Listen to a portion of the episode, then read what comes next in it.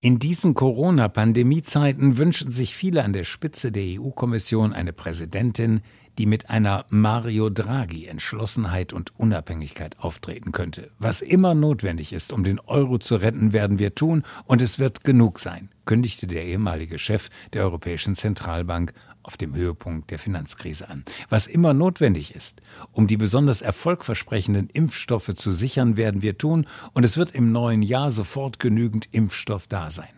Einen ähnlichen Erlösungsslogan erhofften sich viele von der Kommissionspräsidentin Ursula von der Leyen.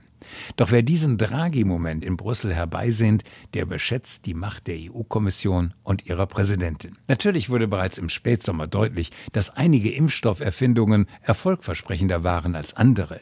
Die neuartigen Vakzine von BioNTech Pfizer und von Moderna waren bereits in der fortgeschrittenen klinischen Prüfung als der eher klassisch konzipierte Impfstoff des französischen Sanofi-Konzerns noch am Anfang der klinischen Erprobung stand. Trotzdem orderte die EU-Kommission deutlich mehr vom französischen Sanofi-Konzern als vom US-Unternehmen Moderna.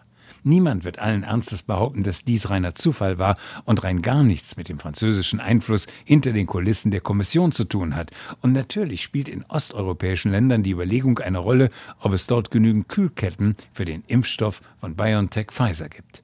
Ohne den Einfluss und die Egoismen der Nationalstaaten hätte die EU-Kommission im Spätsommer zielorientierter vorgehen können und ihre Finanzmittel auf wenige besonders erfolgversprechende Projekte konzentrieren können, statt sie möglichst breit zu streuen um nur ja niemanden zu verärgern.